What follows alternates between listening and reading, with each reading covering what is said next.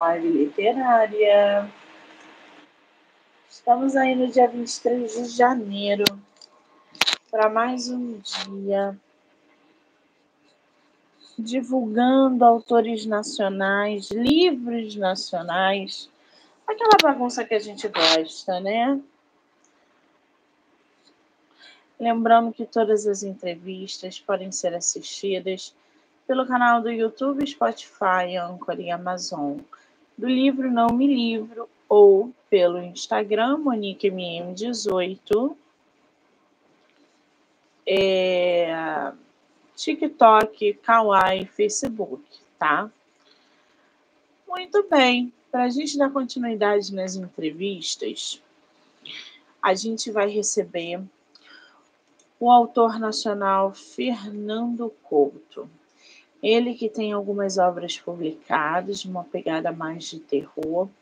Super topou vai ter um papo com a gente sobre Grande Hotel Brasil, que é um dos livros que ele tem publicado, é, Instituto Hawkins e as Anomalias do Tempo, e ainda tem um outro aqui de mistério que mescla aí terror, folclore, depois não durmo, que tem uma capa bem macabra.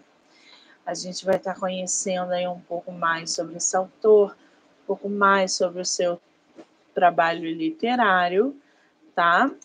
Então já se inscreve aqui no canal do Livro Não Livro para acompanhar as entrevistas que são geradas não só sobre literatura, mas também sobre saúde mental. Já vou deixar aqui para vocês um parênteses, né? Amanhã, quarta-feira, dia 24 de janeiro, vai rolar uma live mega especial lá no Monique MM18 para falar sobre Madame Bovary. A gente vai estar com a Renata do Sala de Prosa, onde a gente vai estar conversando sobre Madame Bovary. Então, quatro horas, tá? No Monique MM18. A gente vai estar falando sobre o enredo, sobre Emma Bovary, sobre Charles de Bovary, sobre Gustave Flaubert. A gente vai estar falando sobre um monte de coisa relacionada à obra, tá? Vai ser uma live aí de uma hora, uma hora e meia. Vocês vão poder perguntar e vai ser uma delícia, gente. Então não percam, tá? Dia 24 de janeiro, às 16 horas, no Monique MM 18. Muito bem.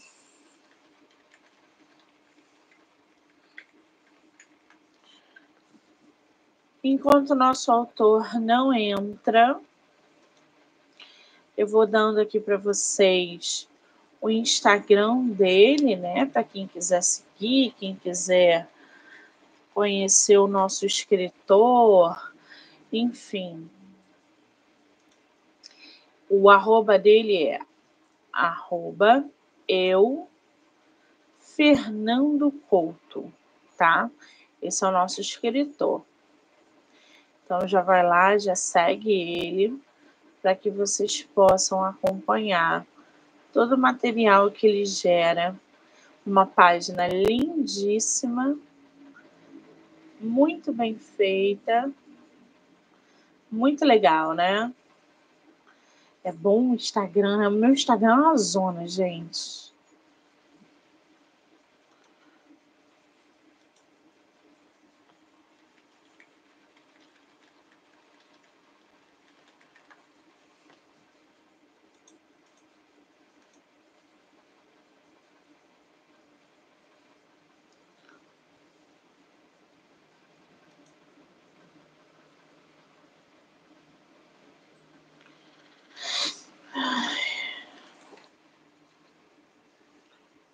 Deixa eu adicionar ele aqui.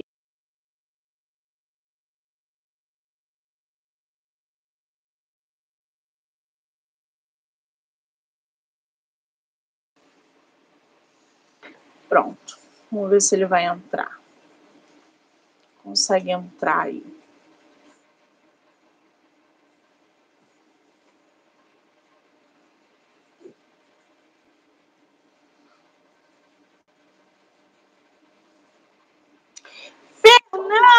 Querido! Bem-vindo! Tudo bem? Como vai? Em primeiro lugar, muito prazer. Bom, deixa eu te explicar uma coisa antes de começarmos a nossa a nossa live. No seu canto direito da tela, tá tem três pontinhos. Ótimo. Quando você clicar nele, você pode compartilhar e enviar a live para quem você quiser. Ótimo. WhatsApp, Instagram, tudo, tá? Aí tem as opções. Quando você compartilha, você trava aqui.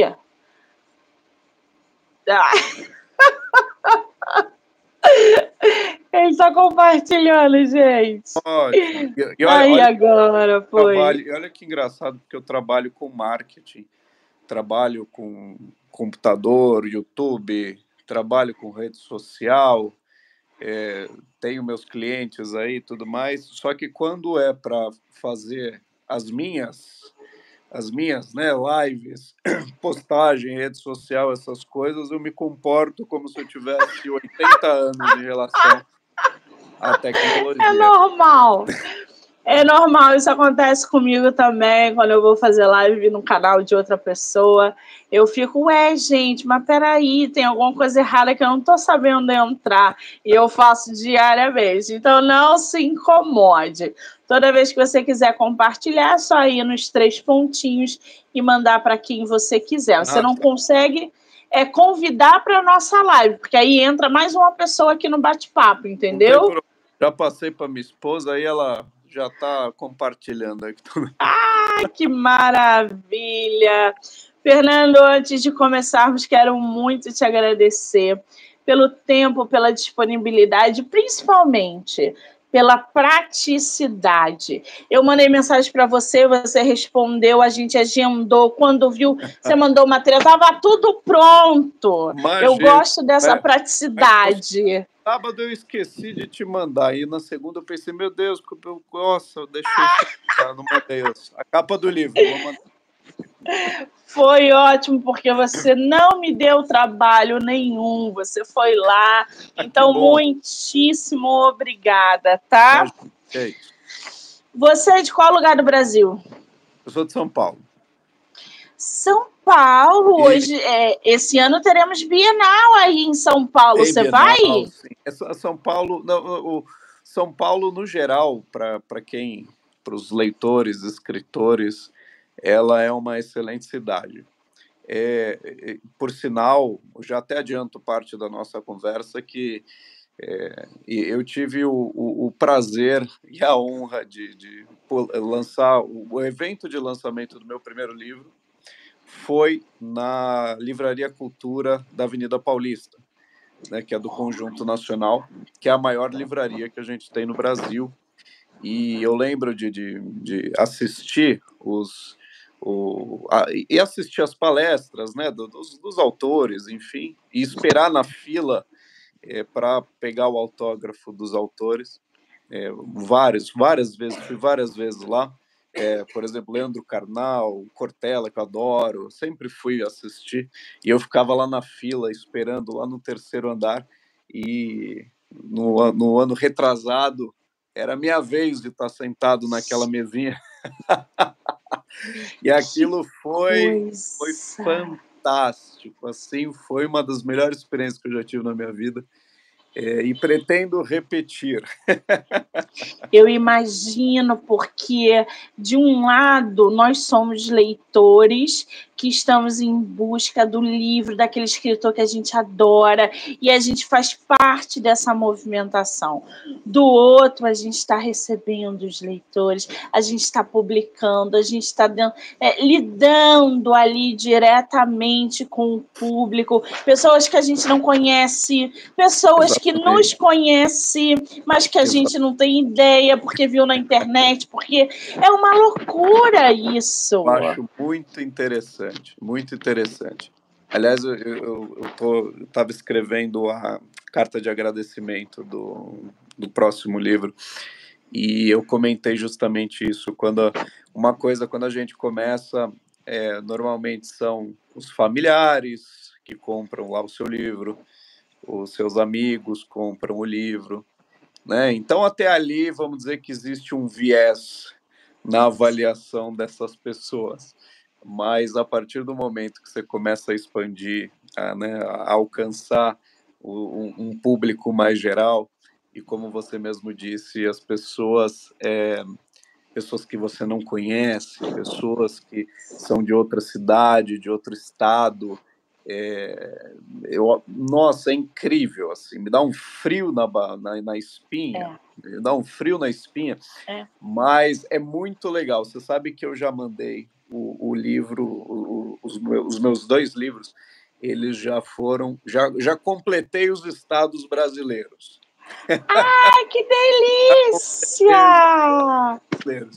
E acho fantástico. Aliás, na, na, região Nordeste tem bastante livro que eu já, já mandei para lá e bastante, muitos leitores que, que me dão feedback, que são destas regiões. Aliás, meu livro Grande Hotel Brasil se passa no, no Nordeste, na, em, em Recife.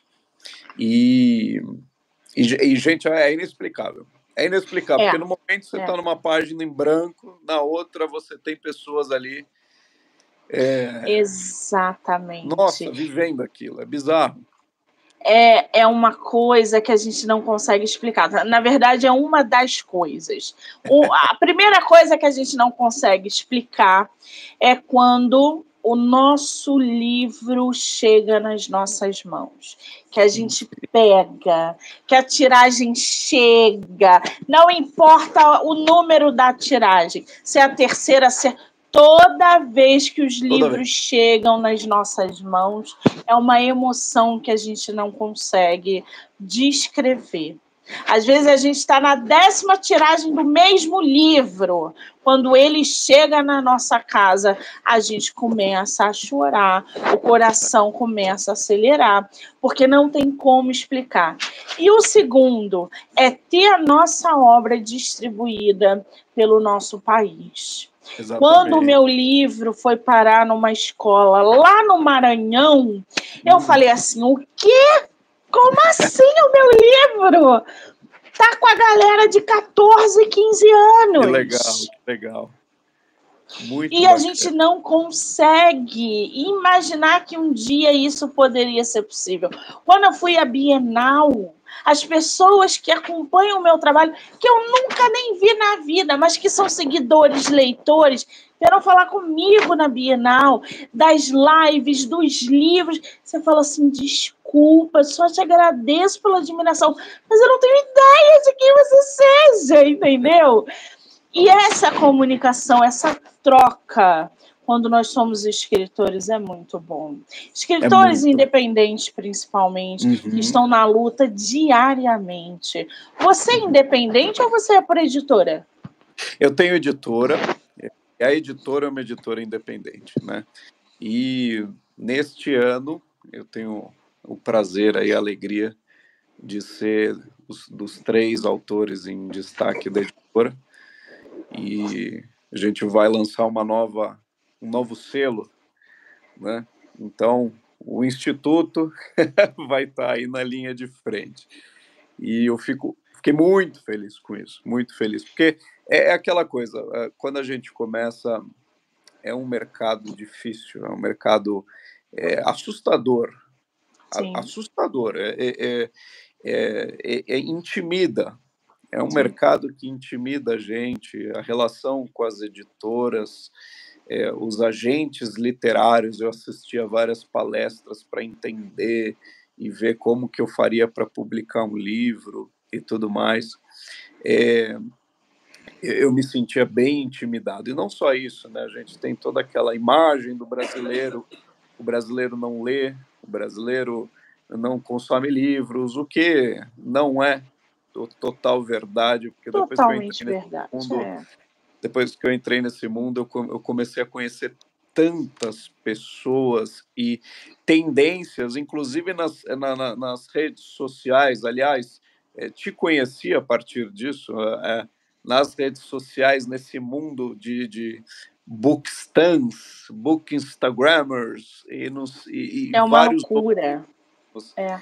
Que, e são tendências que bombam, né? A gente conheci influenciadores aí que que tem lá o, o, os seus públicos, e o, parece que é um, um submundo que a gente não conhece. É incrível isso. Exatamente. E é isso que você falou, dá medo.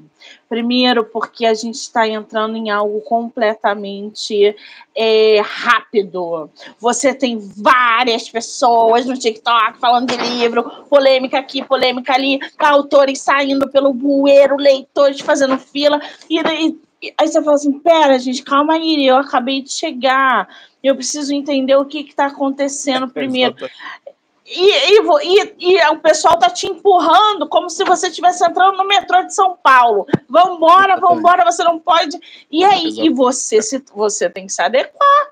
E aí você começa a ganhar espaço, porque você começa a aprender a lidar com o mercado, com os leitores, você começa a achar o teu, o teu público. Aí, quando você acha o teu público, é só um abraço, porque um vai para o outro, vai para o outro. Estratégia. Você trabalha com isso, você sabe muito melhor do sim, que eu sim. como essa estratégia bem é, é, é, elaborada funciona na hora da publicação de um livro, na hora da venda de um livro. Mas tem muitos autores que chegam no mercado e falam assim: então, para onde que eu vou? E aí, e caras, e agora? Exatamente. O pessoal que está entrando aí, sejam muito bem-vindos. Mundo Literário, Patrícia, Mônica. Tem uma galera entrando aí sua, hein? Muito legal. Agora, você falou da editora. Qual é a tua editora? Que você editora publicou os livros? Dialética, no selo Dialética Literária. Ah, Dialética, eu conheço e... essa editora. Já trabalhei com alguns autores dele. Agora, você tem quantos livros hoje publicados? São dois livros. Estou escrevendo o terceiro livro.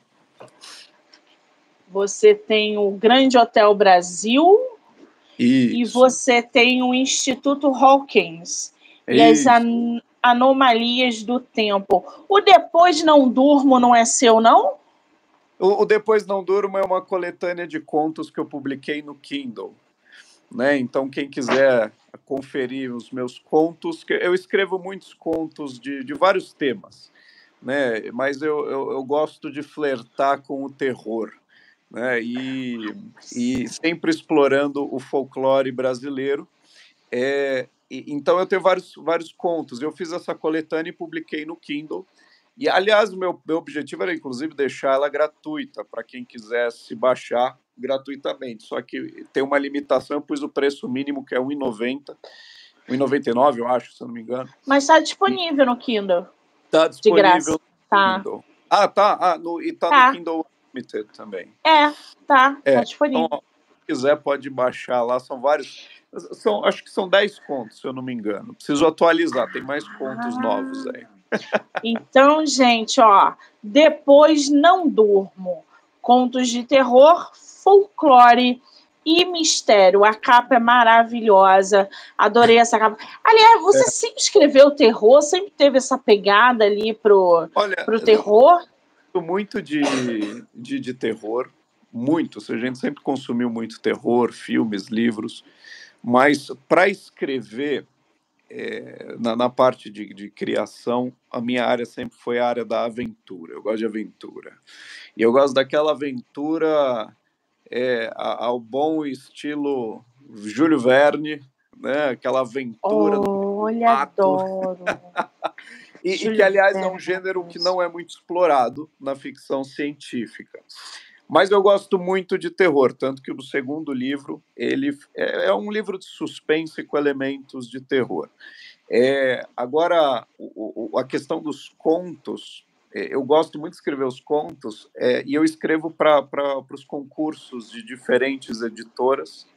Né? Então, vira e mexe, meus contos estão aí em algumas antologias, antologias muito bacanas, ah. muito bacanas. Aliás, tem é, duas antologias que estão para sair esse mês, agora no finalzinho do mês ou começo de fevereiro, que é uma Cidades Imaginárias da editora Baruch, que é um livro muito legal que inclusive eles a própria editora criou essa antologia com vários contos com cidades imaginárias que exploram a criatividade dos autores, e a própria editora criou um mapa com as cidades imaginárias dos autores para essa edição. São edições muito bonitas. E na Carnage, uma que é na Trilha do Terror, que é um concurso Carnage. que eles fizeram, e, e tem lá um conto meu sobre o, o título é O Naturalista do Perséfone III. Nossa! A então, Carnage tem... arrebenta em antologia, né, a, a Fernando? Carnage, eu acho que eu, eu acho que eu tô em nove ou dez livros deles. Eles Adoro, arrebentam. Sempre publico, sempre publico eles. Eles arrebentam. Agora, quando a gente. A gente vai falar sobre os seus, os seus outros livros, mas eu quero conhecer primeiro essa questão do conto. Por quê? Você falou que reuniu aí em torno de 10 contos nesse Depois Não Durmo. A gente tem o conto O Cemitério de Marimbá, ah, O Cervo é. Branco, A Canoa de Jatobá, Toninho da Água, Um Halloween Inesquecível, Pompom, Jacarandá e chora viola. Pela tua, real, pela tua reação, o cemitério de Mirimbá é, é, fala sobre o quê? O cemitério de Mirimbá é a minha melhor história do, dos contos. É, é, uma história fantástica. Eu, eu gosto muito dessa história. É, primeiro porque eu gosto muito de escrever no formato de carta. Né? Então, o cemitério de Mirimbá é uma carta. É, são duas cartas, na verdade e, e contam a, a, história que a gente imagina um cemitério, mas na verdade é a história de uma pintura impressionista de um cemitério. Né? Então, um pintor, um pintor aí impressionista muito conhecido, pinta esse quadro e ele é encontrado morto na frente do quadro dele. Então, o mistério vai se desenrolando conforme as coisas a, aparecem nesse quadro. Né? Então, o, a carta ele é justamente do, do, do curador da galeria falando, olha, a gente precisa fazer alguma coisa com esse quadro. e, e, e, eu acho que, por, por ser, eu gosto muito, por exemplo, de, de escritas, de escrever é, temático em relação ao tempo para o século, começo do século XX, século XIX. Né? Eu consumo muito a literatura do, do século XIX. Né? No século XX, é, vamos dizer começo do século XX, século XIX. É, é, é, a, minha, é a minha literatura favorita, literatura clássica, né? Então, por exemplo, Mary Shelley, Frankenstein, que é uma coisa maravilhosa os livros do Júlio Verne, Conan Doyle, é, enfim, tantos outros. E, no fim, eu, eu gosto de exercitar a escrita nesse modelo. Não é o que acontece com os meus livros, mas os contos eu gosto de explorar essa temática. E o cemitério de Mirimbá ele tem uma certa elegância. Eu, eu, eu, eu virei fã dessa história. é, é, bom, é bom quando a gente faz. O criador gente... apaixonado pela própria criação, né, gente? Assim é bom. assim que é uma delícia. Eu estou vendo aqui, né? Tem o 1830, 1872, aí tem a carta para o caro delegado, estimo que. Não vou ler aqui o final do, do, do conto, senão vou dar spoiler, provavelmente. Não, é, o, o, Fernando vai querer aqui me trucidar. Mas está aqui 1830, 1872 e etc. Agora, tem um outro conto aqui do Nino. Quem é ah, Nino?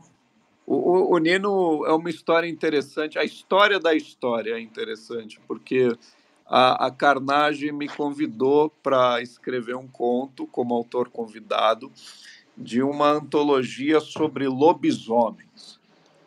Aí, o que, que eu vou escrever sobre lobisomens? Eu nunca imaginei que eu ia escrever alguma coisa de lobisomem, né? Então, o que, que eu fiz? Eu vou, vamos ver eu, eu, gosto de fazer umas coisas bem malucas. Eu gosto de escrever umas. umas, umas to, todas as minhas histórias vão ter umas reviravoltas malucas na história. Então eu falei, ah, vou, vou tentar fazer isso. Aí eu escrevi a história do Nino. esse rapaz que trabalha na fazenda é apaixonado pela filha do fazendeiro, né? Então, começo ali com uma história de amor que vira uma tragédia shakespeariana e termina com um, fim que era a ideia inicial, fazer com que o leitor, quem está lendo o conto, faça parte da história. Então, quem está lendo o conto vira um personagem da história. E, e virou algo engraçado, porque eu, eu, recebo feedback das pessoas que gostam desse conto, que leram esse conto, que elas dão esse conto para as pessoas lerem.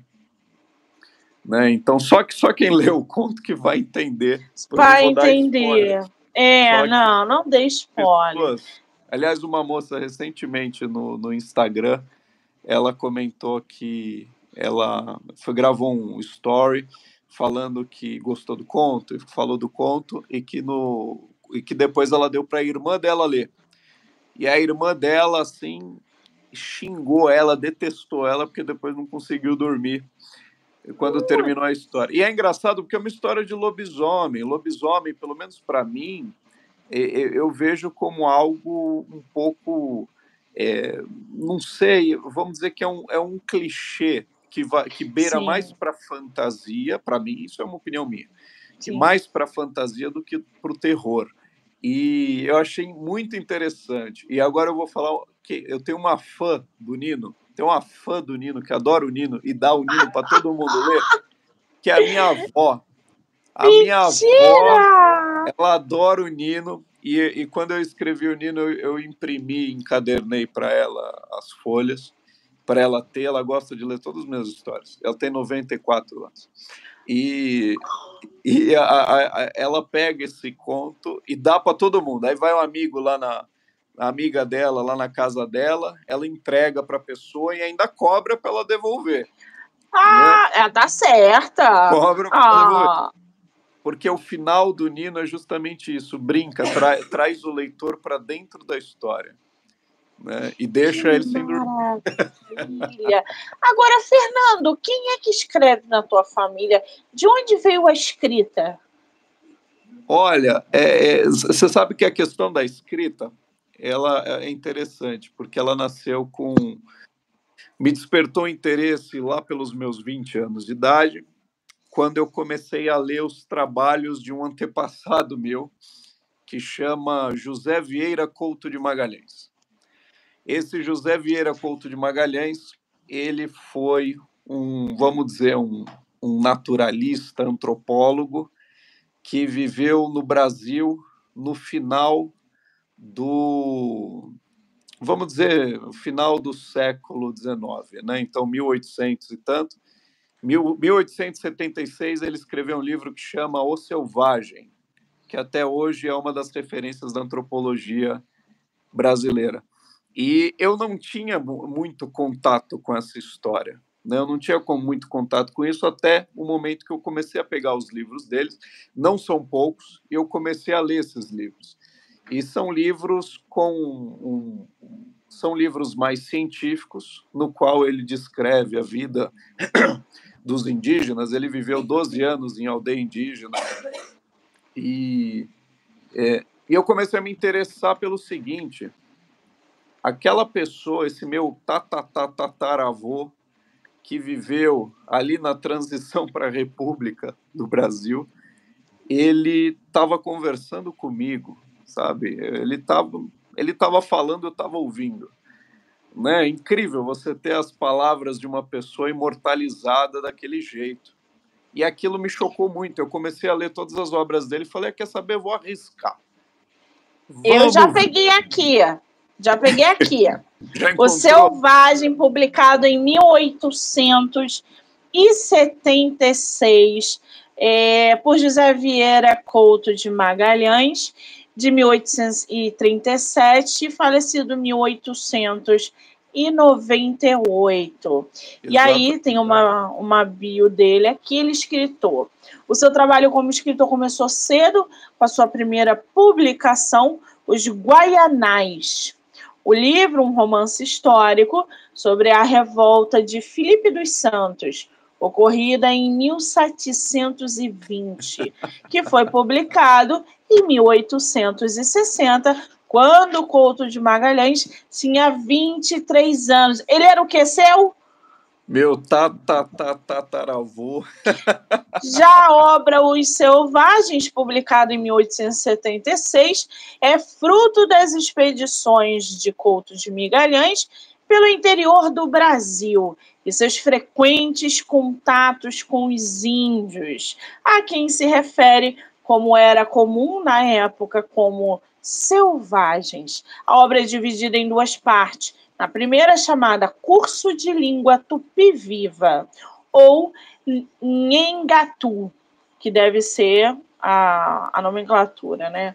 O autor Sim. declara o objetivo de tornar possível a comunicação entre qualquer indivíduo letrado, isto é, alfabetizado, com índios e que o letrado consiga ensinar português ao selvagem, já na segunda parte, intitulada Origens, Costumes e Região é, Selvagem, Couto de Magalhães faz uma tentativa de sistematização de seus conhecimentos advindos do contato com os sertões brasileiros. Nossa, deve ser sensacional essa obra. É, é, é e, e, o Selvagem, ele também é, não sei se veio antes ou vem depois, mas ele tem dois livros, que é Viagem ao Araguaia, é, que ele conta e também outras, são outras expedições, outras histórias.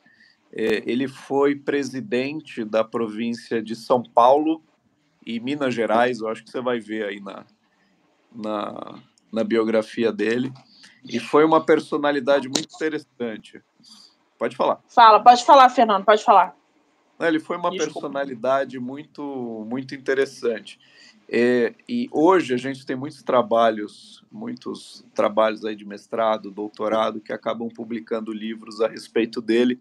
Quem procurar aí, enfim, nas lojas do Mercado Livre e tudo mais, vai encontrar, é, inclusive, histórias a respeito da própria sexualidade do, do José Vieira, porque o José Vieira ele escrevia um diário em tupi, ele escrevia em tupi um, um pouco uma, aquela linha Leonardo da Vinci, que era para ninguém ler. Ninguém lê o que ele escrevia. E nesse diário ele relatava sobre sonhos eróticos que ele tinha com outros homens, né? E, enfim, tem muitos trabalhos hoje de, de sociólogos e tudo mais a respeito dessa questão da sexualidade e a naturalidade com que ele, fa ele falava sobre o assunto. Né? Olha! E isso é, e... muito, muito interessante. Ele, ele, enfim, teve muitos trabalhos que ele fez. E aqui no Museu do Ipiranga, no, em São Paulo. Tu sabe que tu é parecido com ele?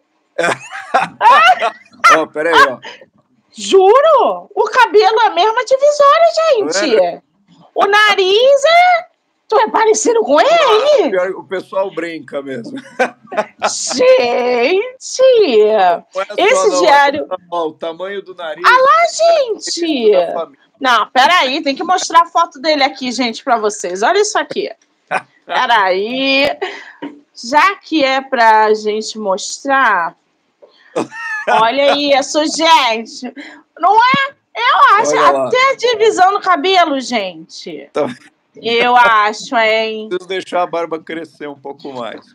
Pois é, Esse, essa questão do diário que você estava falando, ele realmente ele tem o tal do diário íntimo, que e... ele tem anotações e registros feito de 1880 18, e 1887, que vão ajudar aí a entender a personalidade e a mente dele que era tão centrada ali na história do Brasil do século XIX.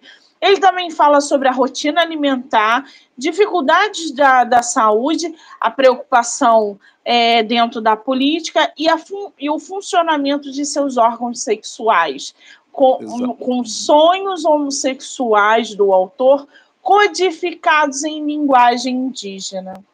É, você vê que interessante, né?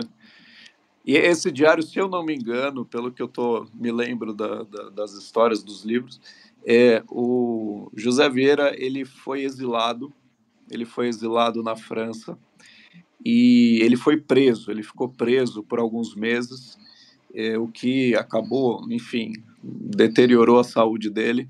Ele, fala, ele morreu cedo, acho que um, antes dos 70 anos de idade, e, e, e, ele foi, nessa época que ele escreveu o diário, e por que isso? Porque ele era um defensor da monarquia, ele era do Partido Liberal, né? e defensor da monarquia. E ele achava que a, que a, a república, a democracia, que não, não, não ia dar muito certo. E, enfim, e ele defendia isso e ele foi preso, ele foi levado preso no pátio do colégio em São Paulo. Né? Então, foi, foi um, um, um evento histórico aí para esse personagem.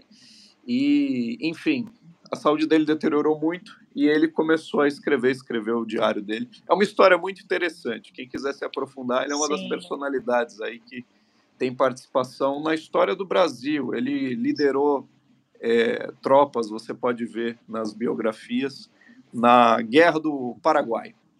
Na Guerra do Paraguai, e ele foi é, promovido a brigadeiro.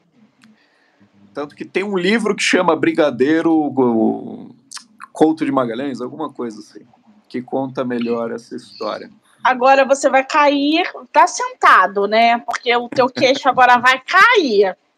Eu conversei com uma escritora essa semana que escreveu um romance na Guerra do Paraguai, aonde a referência era o porque ela faz o trajeto que foi feito na Guerra do Paraguai, porque é um romance, onde ela mescla é, ficção com realidade. E um dos personagens é justamente o seu tatatatataravô. Ah, então precisa colocar em contato com ela. Pô, gente, vocês não estão entendendo. Já me coloque em contato com ela imediatamente. Aqui, ó, Cunha tá aí. Ah, que interessante. Nossa, eu vou pegar esse livro agora. Da Maria Filomena Lepec. Fiz uma entrevista com ela, foi muito. Ela já viu no projeto três vezes, ela é maravilhosa. E ela falou: e agora eu tô recebendo tataraneto do. Olha, gente, como esse mundo da literatura é pequeno. Que bacana, né? Então, só frisando aí, o Couto de Magalhães morreu em 898 e ele deixou três obras: Viagem ao Rio Araguaia, em 1873, O Selvagem, em 1876, e Ensaios de Antropologia, de 1894. Tá? Interessante, né? Agora, tem uma questão importante que vale ressaltar, né? É, talvez quem, é, quem ouvir a conversa pode ter uma interpretação é, errônea a respeito do, do que a gente fala, né? Porque afinal, por exemplo, a gente está falando, ah, é, José Vieira escrevia sobre alfabetizar os selvagens, se referindo aos povos indígenas. É, isso a gente está falando de uma época que a antropologia, vamos dizer que no, no começo da sua antropologia ainda utilizava muito a etnografia. A etnografia, normalmente, o que, que era? o, o acadêmico, o intelectual, que normalmente era um cara branco, um cara branco que lá na aldeia indígena, ou, por exemplo, os ingleses que iam lá para as colônias na África para estudar os povos, e ele escrevia sobre o que, que eram aquelas pessoas. Essa era a etnografia da antropologia que isso começou a, a virar. Hoje a gente sabe que é quem sou eu para escrever sobre os costumes, os hábitos de, de, um povo indígena específico. Naquela época, isso era completamente diferente. Mas o trabalho dele sempre foi um trabalho em prol do, do, dos povos originários, que, aliás, ele dizia que o, a colonização acabou com esse país. Né? E esse era um dos problemas também que ele tinha com a própria República. Né? Então, é muito interessante, vale a pena ler, porque eu, eu sou uma pessoa que gosta muito de ler a literatura clássica. E você entender como é que funcionava a mente das pessoas naquela época é, é fantástico. Agora, uma curiosidade: diziam que ele, quando eu, no, no Viagem ao Araguaia, ele conta como é que foi uma travessia de um barco de um rio para o outro, sendo que não tinha ligação, não tinha como levar o barco pelo rio até o outro rio. Então, o que, que ele fez? Ele desmontou o barco, ele desmontou o barco e toda a equipe dele carregou as partes do barco com bois até o outro rio e reconstruiu o barco para seguir a jornada. E tem uma passagem interessante que diz que ele, enquanto todos andavam de botas, ele, ele andava descalço. Olha! É uma figura muito né? interessante. Né? É uma figura muito interessante. Que bacana. Você falou aí que você gosta muito de literatura clássica, desse choque é, de culturas e etc. Eu vou abrir um parênteses aqui e vou te indicar o Pais e Filhos de Ivan Turgenev, que é justamente Ai. esse choque do niilismo, aonde a gente tem a geração de 1830 entrando, batendo de frente com a Rússia de 1860.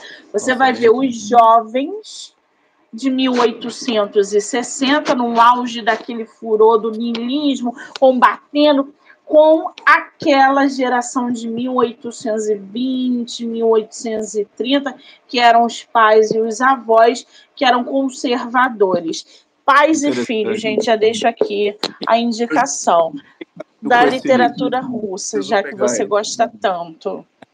Ai, ai, olha, eu acho que isso aqui dá pelo menos quatro horas e meia de live, eu acho, tá? De literatura é uma delícia. Agora, ô Fernando, me fala uma coisa. O outro conto que você tem depois não durma, a gente falou do Nino, do cemitério de Mirimbá e o Cervo Branco. Ah, o Cervo Branco ele é, ele é uma, ele foi o primeiro conto que eu escrevi e ele foi um, um conto que eu botei ele em, em, vários concursos. E ele é um conto de uma página, ele é bem curtinho, ele é bem fácil de ler.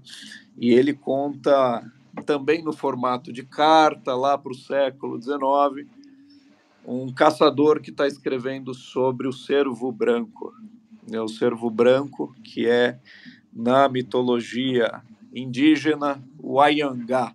Aqui em São Paulo a gente tem o Vale do Ayangabaú, né, que é uma homenagem a essa figura que não é uma figura muito boazinha do folclore brasileiro. Na verdade, seria algo próximo de um, vamos dizer assim, um, um, um, um diabo, um Loki da mitologia nórdica. E é uma figura muito interessante, eu escrevi sobre ele. Agora, uma curiosidade que eu já te adianto, que pode ser novidade para quem gosta de me acompanhar, o Cervo Branco, ele é um personagem do meu terceiro livro, que é o livro que eu estou escrevendo agora. Alguns desses contos, como O Cervo Branco, O Naturalista do Perséfone e eu não, agora eu não vou lembrar exatamente qual, mas alguns desses contos eu estou trazendo para o meu novo livro e o meu novo livro ele é baseado no Brasil do século XIX para o século começo do século XX. E eu estou trazendo todos esses contos.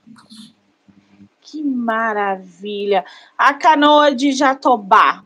Ah, é Fala sobre o quê? Ah, a canoa de Jatobá. Minha, é o preferido da minha avó.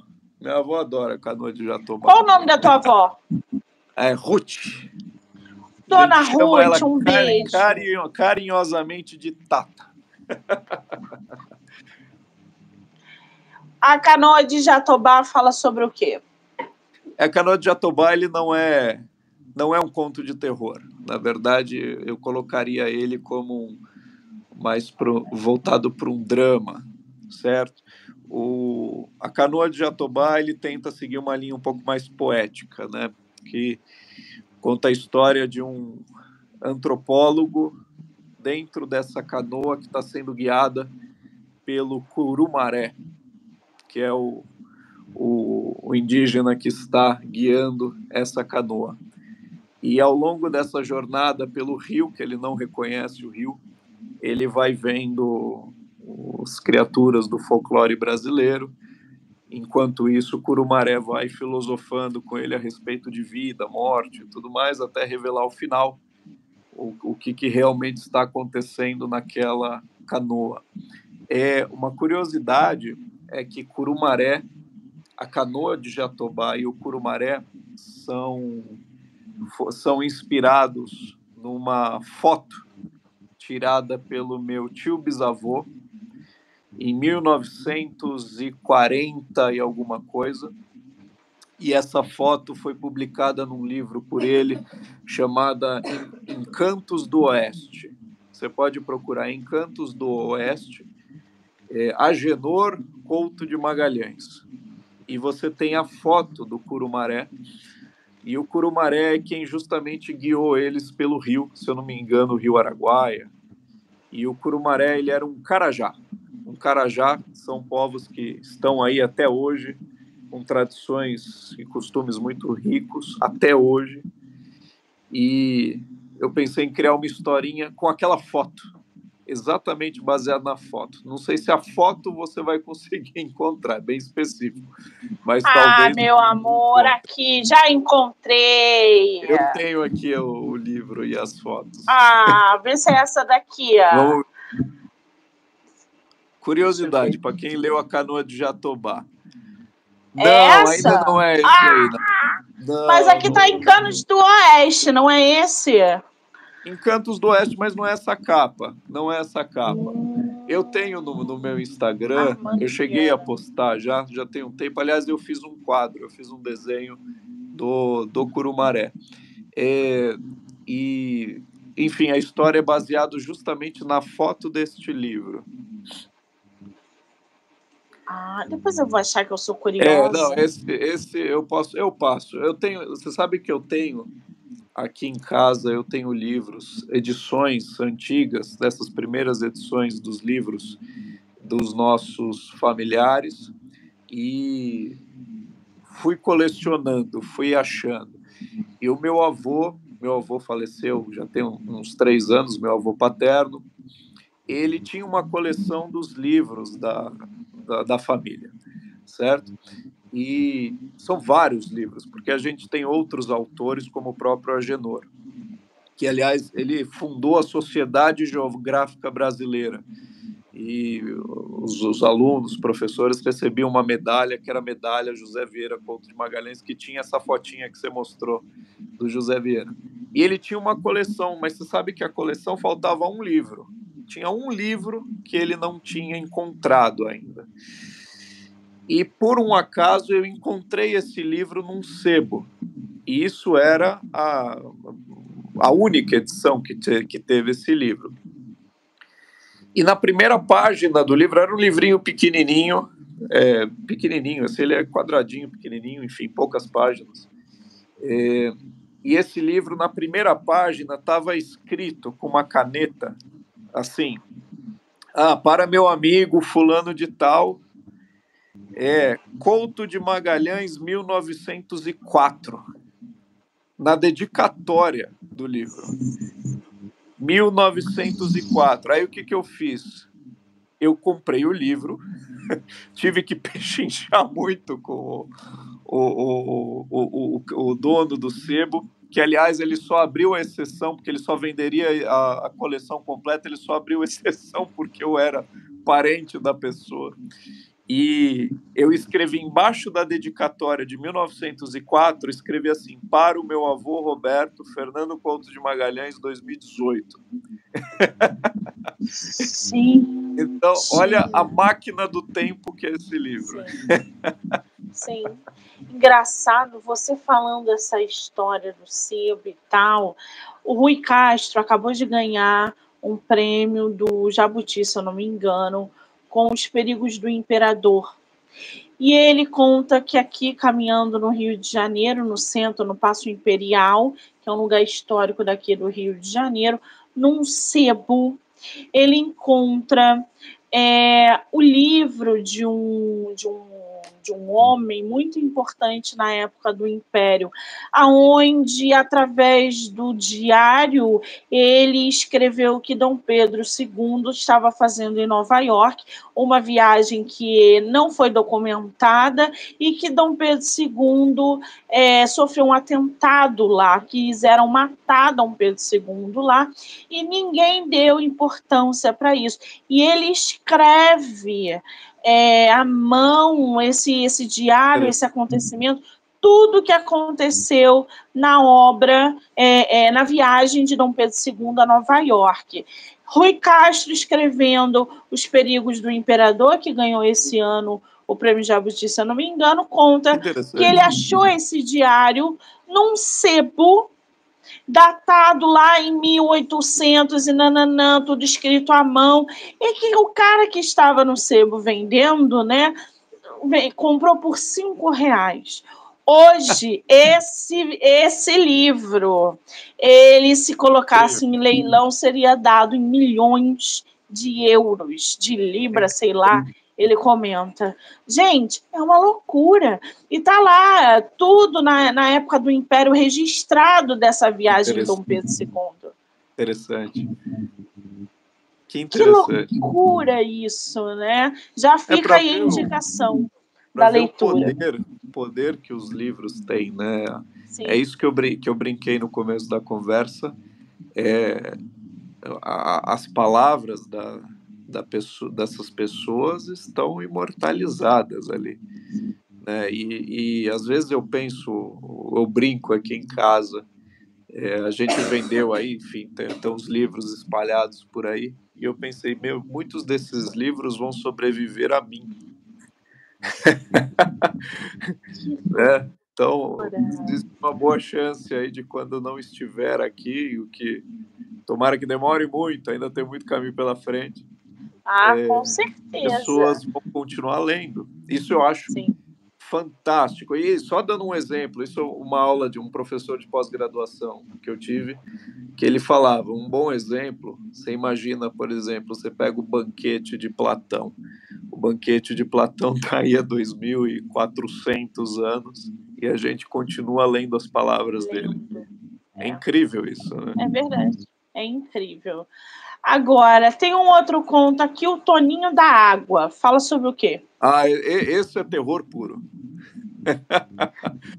esse é terror puro. Eu, eu, eu, fui com os meus primos, minha esposa, meus tios para uma, uma casa muito gostosa em Ubatuba.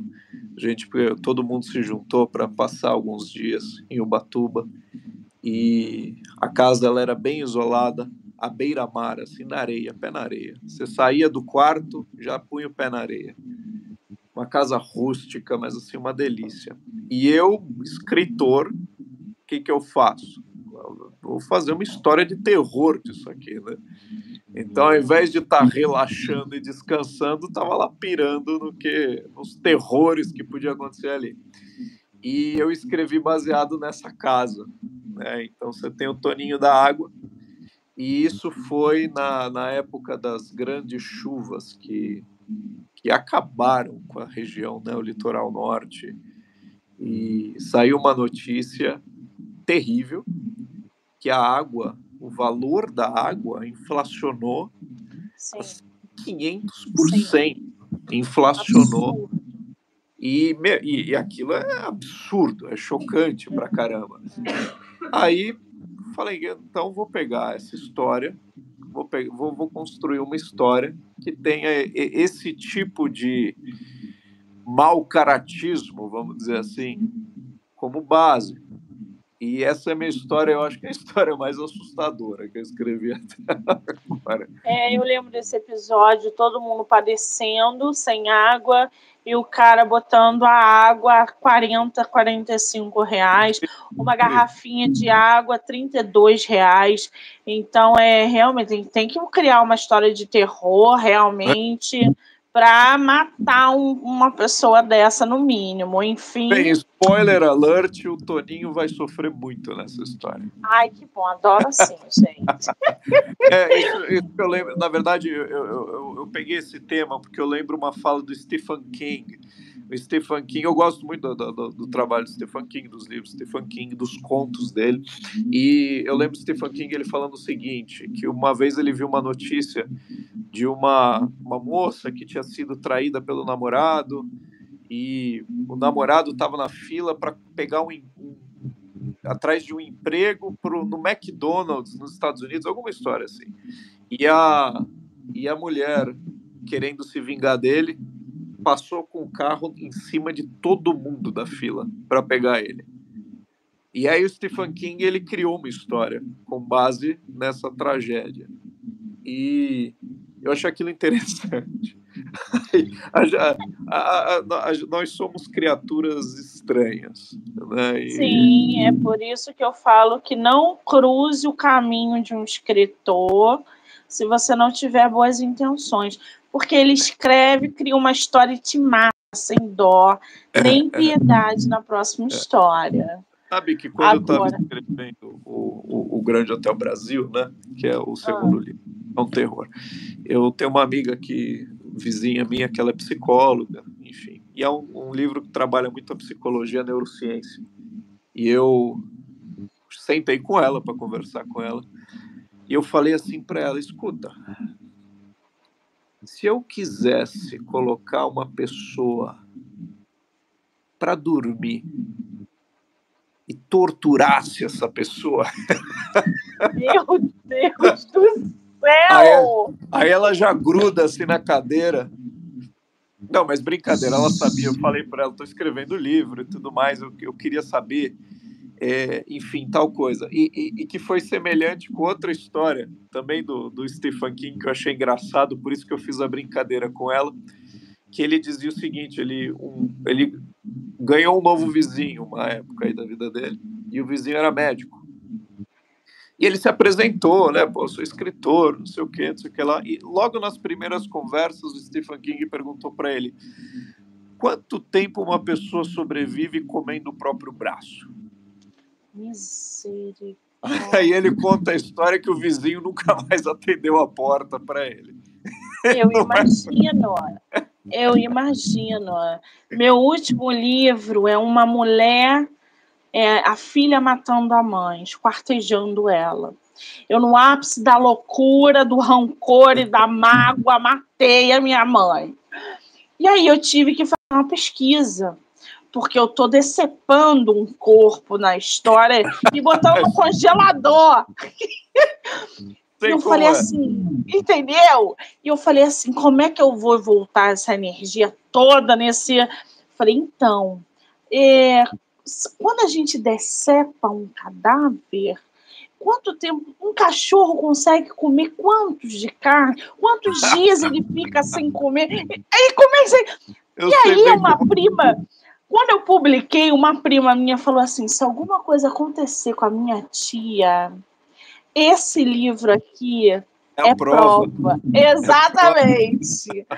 Porque, gente, é uma loucura. É uma loucura. A gente, é uma loucura. A gente é eu... surtadinho. Total. Tá. E, e, eu já fui bloqueado no, no Google algumas vezes, porque justamente porque, por exemplo, eu vou escrever a história, a minha história tem toda um, uma trama envolvendo uma policial. Né? Então você tem lá a policial e, poxa, se eu, se eu vou criar uma personagem que ela lá é policial, que envolve, vai, arma, por exemplo. Para a história ter uma certa credibilidade, você tem que saber descrever aquilo.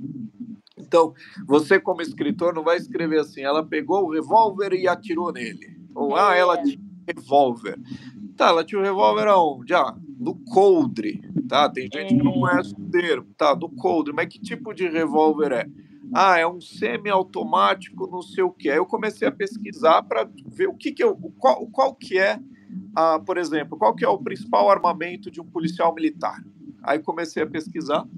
Aí pronto, aí o Google me bloqueia por atividade suspeita. Daqui a pouco, daqui a pouco batem aqui na porta. Daqui a pouco a Polícia Federal Vou bater aqui na porta. O que está acontecendo? Exatamente. Faz parte, faz parte, isso faz parte. É, isso faz parte. O, o, próximo livro que eu for publicar, eu fui para dentro de uma delegacia. Falei, então, eu, eu preciso falar sobre tráfico de crianças, exploração sexual, Sim. como é que e comecei a conhecer um monte de mecanismo é. e que eu coloquei no livro, conheci as siglas do DAS do, em São Paulo e no Rio de Janeiro. Então eu tive que me inserir, eu vivia dentro de uma delegacia, o inspetor, delegado, só fazendo pergunta. Chegou uma hora e falou assim, Monique, vai para casa, chega, ninguém aguenta mais, Monique. E, e aqui na décima ano no meu bairro. Então, ou a gente mergulha na Precisa. nossa história para dar credibilidade, faz essa pesquisa em campo, ou cara, não, não vai rolar, não, não adianta. E isso acontece também muito no terror. Você falou do Stephen Sim. King. Eu, eu não gosto do Stephen King. Eu li o Instituto, eu li Belas Adormecidas, eu mandei um e-mail para a gente dele, para a empresa, para a editora, xingando todo mundo. Mas eu gosto muito do filho dele. Ah, Acho sim. que o filho dele arrebentou aí no, no telefone preto muito bacana, vale muito a pena ver. Agora, quando a gente fala de terror, a gente acaba usando essas referências porque são referências mundiais. Stephen King inspira centenas de autores ao redor do mundo. O teu livro, Grande Hotel Brasil, tem essa pegada de terror? O que, que fala esse livro? É, o, o Grande Hotel Brasil, ele de novo é um caso de, de, de uma viagem tudo que eu escrevo tem base nos lugares que eu vou, os lugares que eu viajo. Por exemplo, o Instituto acontece muito em Roma, né, que foi um lugar que a gente visitou. Você tem um livro chamado Instituto? O Instituto Hawkins. Ah, tá. É. Entendi. Ele tá. Se passa em Roma, se passa numa cidade do interior de São Paulo, que eu conheço muito bem. E o Grande Hotel Brasil, ele foi um, um hotel que a gente conheceu é, lá no Nordeste, isso foi no, no, Ceará, um hotel maravilhoso que a gente foi fora de temporada e tinha só a gente no hotel, né? só eu e minha esposa no hotel. Hotel deserto e a gente andava nos corredores daquele hotel, um hotel enorme. E a gente ficou no, no acho que terceiro andar, não lembro. E a gente andava naqueles corredores até chegar na piscina, na, praia. Sozinhos? E estava só a gente e os funcionários. E eu lembro que a caminhada para chegar até a piscina já era uma caminhada de uns, uns cinco minutos ali. E aquele corredor deserto, assim, e ventava, porque uma parte do corredor era aberta, e ventava, assim. Era muito gostoso, ah, principalmente à noite, porque era um breu em volta do hotel. Deve ser uma delícia passar lua de mel. Tinha aquela, aquelas luzes amarelas intervaladas, sabe? De, de, de, bem de corredor mesmo. Só que, meu, um lugar paradisíaco, a gente gosta muito disso. Eu, eu, apesar de escrever muito terror, eu não sou uma pessoa que teme essas coisas. então, eu, eu para mim é muito mais fácil. Aí, o que, que eu fiz? Andando naqueles corredores e tudo mais, eu brinquei com, com a Amanda e falei assim, imagina um terrorzão aqui nesse hotel. Imagina a gente estar tá preso nesse hotel. E aí comecei a, a, escrever a história. Só que aí pensei o seguinte: por exemplo, se eu vou escrever um terror e tudo mais, é, para mim precisa ser algo diferente. Eu não vou colocar espírito, fantasma, essas coisas. O que, que eu vou fazer? Usar o que eu gosto, que é a minha base, que é o folclore brasileiro, e começar a explorar as criaturas do folclore brasileiro e dar um propósito para esse personagem que está sendo atormentado dentro desse hotel. Ele está sendo muito atormentado. Eu, eu torturei esse pobre coitado aí a história inteira. É, mas ao mesmo tempo, o, o, o que, que eu quis brincar no livro? Ao mesmo tempo que você está criando algo que é o horror, é, eu queria fazer algo que fosse bonito. Então a história, a, as descrições da história é sempre de um lugar muito bonito. É sempre dia, ensolarado, calor, praia, um mar maravilhoso. Só que nessa visita no hotel, esse personagem vai vendo que as coisas não são como ele pensa e ele passa por várias situações ali, por exemplo, ele visita a própria construção do hotel durante o Brasil colonial, sob mão de obra escravo. Ele visita a colonização brasileira com o, o, extermínio dos povos indígenas. Então, assim, eu trago esses temas para que no final o Grande Hotel Brasil nada mais é que o Brasil. Né? No final, não estou falando do final, no final, o, o meu objetivo era o Grande Hotel Brasil é o Brasil, é a história do Brasil. Os personagens são personagens da história do Brasil, no sentido de, por exemplo, o que, que a gente tem de política, a gente tem de corrupção, o que a gente tem de arte, o que a gente tem de folclore, o que a gente tem de história, e eu queria trazer tudo aquilo. E, e eu digo uma passagem para você que eu gostei muito de escrever, que em determinado momento que ele vê aquele hotel ganhar vida de certa forma, eu cito até as caravelas atracadas na, no mar, as 13 caravelas na frente do Grande Hotel Brasil. E foi uma história que eu gostei muito, mas ao mesmo tempo eu fiquei feliz quando eu terminei de escrever. Eu imagino. Primeiro. fala, fala, Fernando. Tanto que o meu o livro que eu estou escrevendo para esse ano é uma fantasia, uma aventura bem leve, bem prazerosa. Parece, né, gente? Essa pessoa, esse mesmo escritor de Grande Hotel Brasil. Você estava falando do hotel primeiro. Qual o nome da tua esposa? Amanda. Amanda, querida, você é muito corajosa de embarcar nas aventuras do Fernando. Primeiro, que é muito clichê esse hotel vazio num lugar paradisíaco. Sim, sim. Já é um clichêzão imenso. Só que quando a gente fala e, e, e é, transporta né, isso para uma ficção, você não traz esse cenário noturno, escuro, sem luz e não sei o quê. E porque, gente, não tem condições. Todas as histórias de terror, tá todo mundo no escuro. Quando eu é. leio as histórias, tá todo mundo no escuro. Acende uma luz, gente. E aí você passa. É, você passa esse cenário diurno, com claridade, mesclando outras coisas, eu acho muito interessante. Você tá com teu livro físico aí? Tô, tá aqui, ó. Ah, a capa dele, gente. Olha que delícia essa capa. O personagem é o Tomás, né, Fernando? Isso.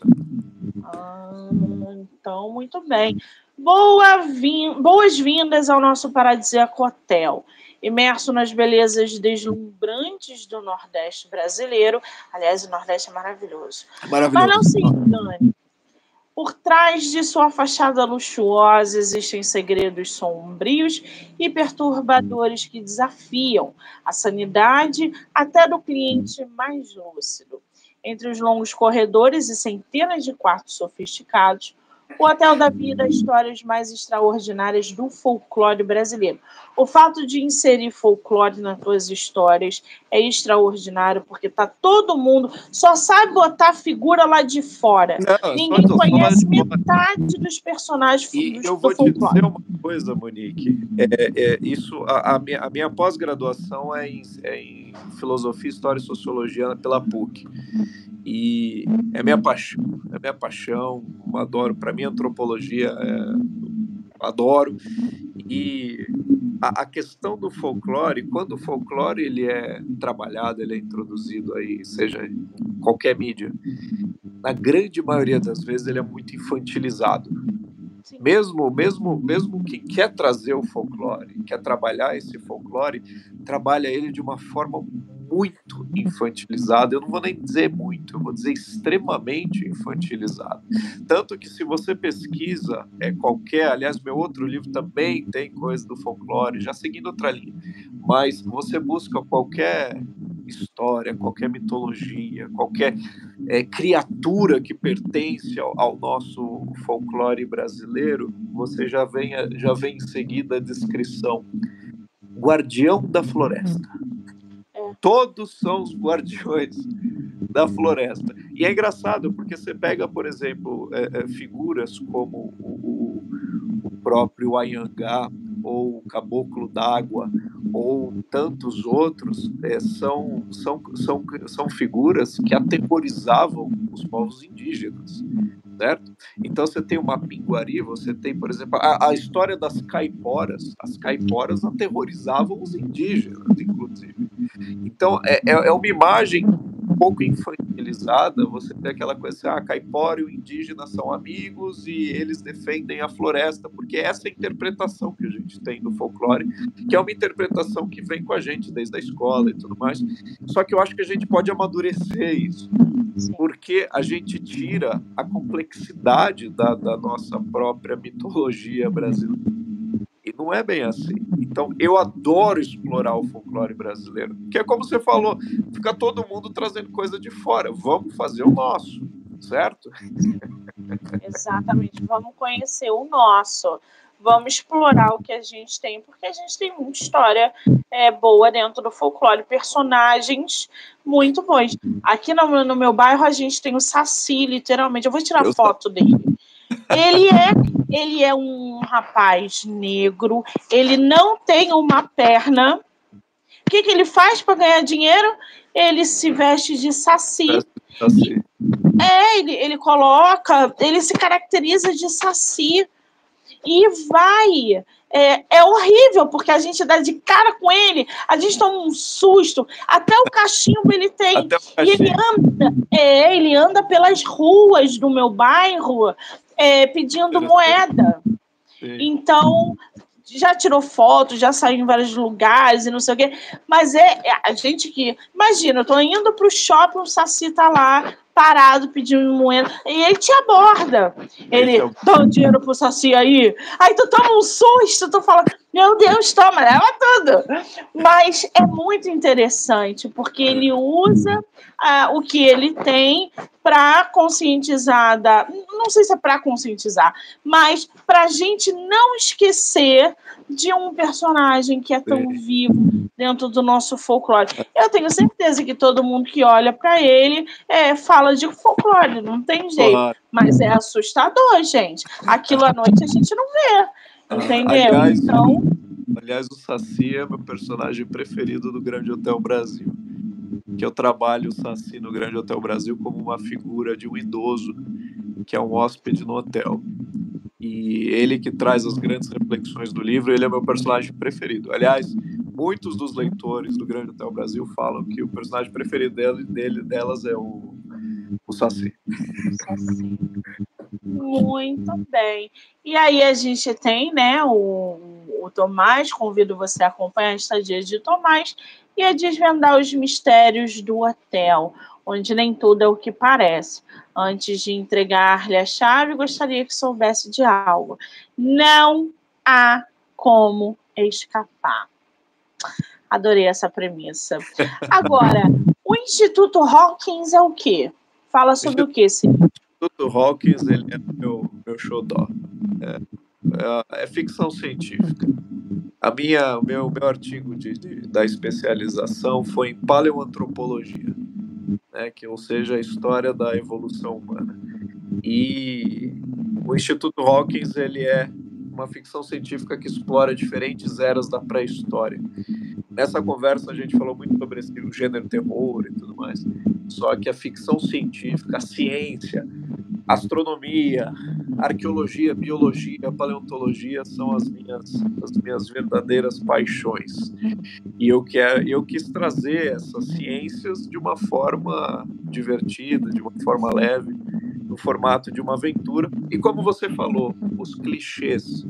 Eu gosto dos clichês. Aí o que, que eu faço? Gosto de pegar esses clichês, como é, o, por exemplo, o caso do Instituto, grupos de cientistas descobrindo algo, investigando algo que está acontecendo no mundo. E aí eu vou trazendo, trago a história para o Brasil, crio história com diferentes criaturas pré-históricas. A, a, Novo Século, a editora Novo Século. Eles, Maravilhosa.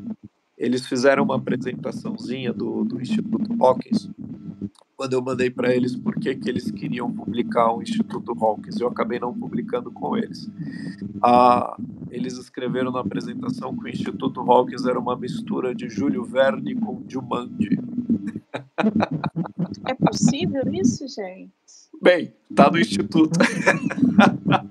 E a, a, o Instituto é, é, o, é, o meu livro, é o livro que mais vendeu, é o livro que as pessoas.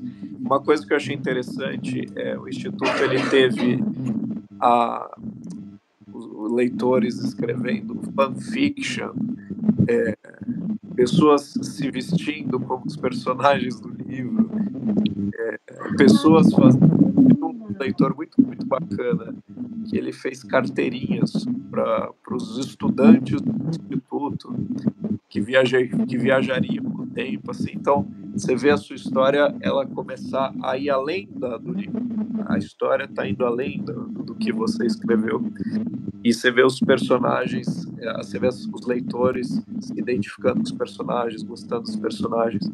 E a, uma coisa interessante, eu recebi uma foto de uma moça no, no Instagram que ela tirou um selfie chorando, com a cara vermelha assim, aí me mandou um selfie. Eu achei aquilo fantástico. Aquilo foi o auge da minha carreira de escritura até agora, foi receber a foto da moça. E a, as pessoas gostaram do livro. E ele é uma história muito sincera, porque eu não queria publicar, não, eu não tinha intenção de publicar. Né? Eu escrevi essa história em 2019 por puro hobby, eu escrevia cada capítulo e mandava para Amanda por e-mail para ela se divertir. E ela falava assim: ah, e agora? O que vai acontecer? Aí eu pensava e escrevia outro capítulo. Tanto que são, são 40 e poucos capítulos curtos. E, enfim, ah, se tornou o que se tornou. e eu tenho muito carinho para esse livro. Aliás, esse, em fevereiro a, gente, a editora vai publicar a terceira edição. É, porque isso aqui está na segunda edição. Se vocês jogarem aí na Amazon, vocês vão ver que está na segunda edição. Agora, o que, que é um homem neandertal? e se a gente entrar nesse assunto, hoje vai ficar até amanhã aqui, porque aí você vai, você vai cutucar aonde eu mais gosto de falar. É, o Neandertal é um, um, vamos dizer assim, um primo do Homo sapiens, né, que viveu é, uma espécie que foi que, que viveu na Europa, para o norte da Europa, enfim, em regiões muito frias e tinha um corpo muito adaptado para o frio. Né? Então eles foram, aliás, há estudos que indicam que eles podem até ter sido mais inteligentes do que os Homo sapiens, devido ao tamanho sua, do, do crânio, o tamanho do cérebro deles comparados aos nossos. E eles eram criaturas, uma, vamos dizer assim, eles pertenciam ao gênero Homo, né, no caso seres humanos, e que viviam num ambiente muito hostil, muito, extremamente hostil, porque nós não somos adaptados para o frio que era a era glacial há 40, 30 mil anos atrás, e eles sobreviveram de 400 a 40 mil anos atrás. E essa foi a minha, a minha, a minha área da, da especialização, minha área de estudo. E eu quis trazer para a história. É, então, eu desenvolvo não só o homem, o homem neandertal, e trabalho um pouco a história dele dentro do livro, da espécie como um todo, mas no formato dos, dos, dos cientistas investigando o que está acontecendo, viagem no tempo, essas maluquices. Como também, se você olhar a capa do livro, você vê que tem uma linha do tempo na capa do livro. Desde lá do Siluriano, Carbonífero, e tudo mais, que são as, as vamos dizer assim, as eras geológicas que a gente tem no planeta Terra e eu exploro algumas dessas eras geológicas dentro do livro. Então, ao mesmo tempo que é uma aventura, o, o leitor ainda pode aprender um pouco de história para história, a história da humanidade, ou por exemplo, os dinossauros que viveram no Brasil que é algo que eu desenvolvo bastante.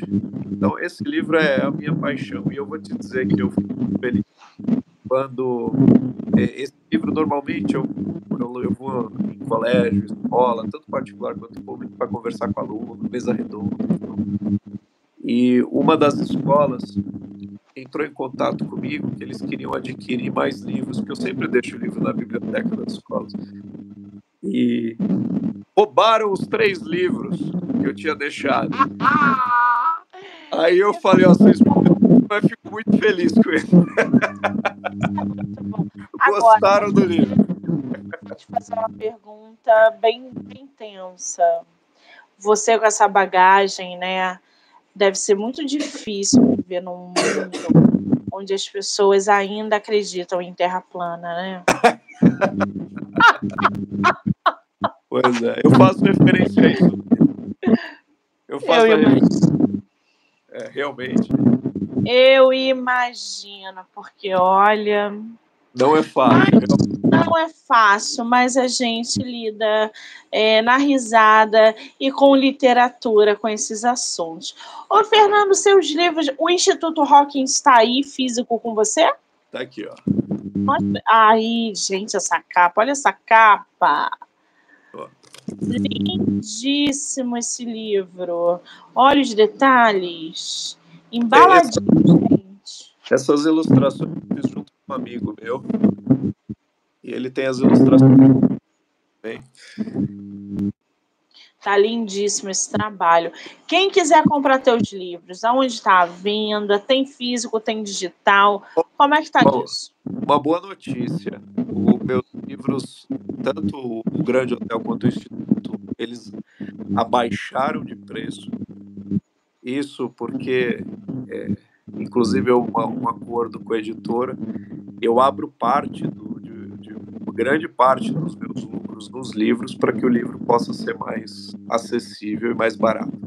Porque o problema de publicar com editora é que você não tem muito controle disso. Né? Então, por exemplo, meus livros estavam, estavam 69 reais, os dois livros, o que eu já acho um valor bem salgado. É, a, a, minha ideia é justamente que o livro seja acessível, que as pessoas possam comprar e possam ler. É, recentemente, agora na semana passada, eu consegui baixá-los para 55 reais. Então, assim, já, já é significante. E ainda assim, eu acho que poderia ser mais acessível. Que a minha ideia é justamente as pessoas lerem os livros. Quero que as pessoas leiam. E a gente sabe, livro é caro, é, é, complicado. E a gente, como autor, a gente fica preocupado com isso também. Agora, quem quiser comprar, a, a melhor indicação é justamente o site da editora Dialética.